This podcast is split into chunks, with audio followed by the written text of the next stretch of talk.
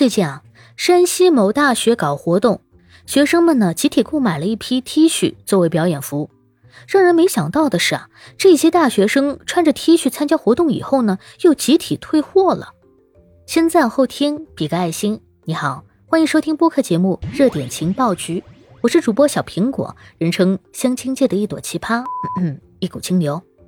这次退货啊，一共有二十单相同款式的衣服。每件售价二十块五毛钱，总价值四百多块钱。那这些订单呢，全部分开下单，地址都是山西的某所大学。尽管是分散着购进，分散着退货，但商家那里啊，却能显示出来购货人发货地址的高度统一。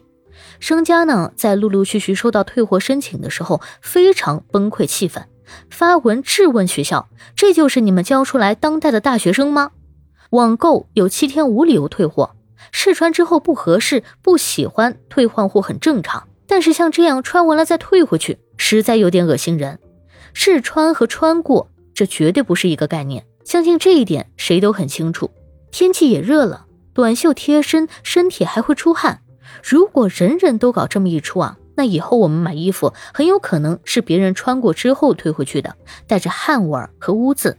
谁还敢在网上买东西呢？再说。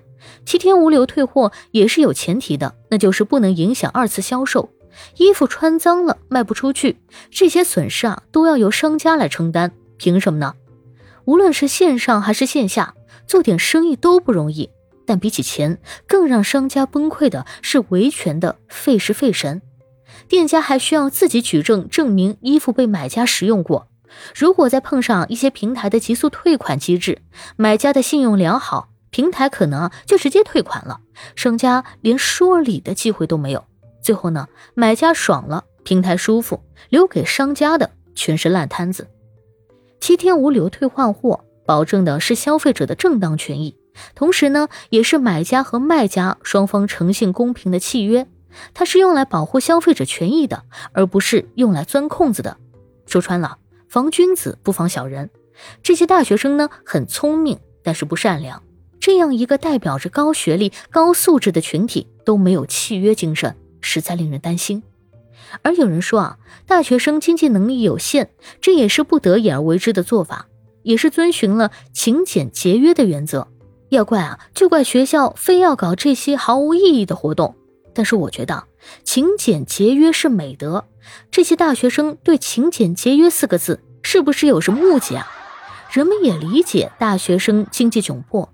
但是，既然是接受过良好教育的人，道德标准还是应该高一些，起码端正自己的思想，不给他人添麻烦，更不要总想着钻空子。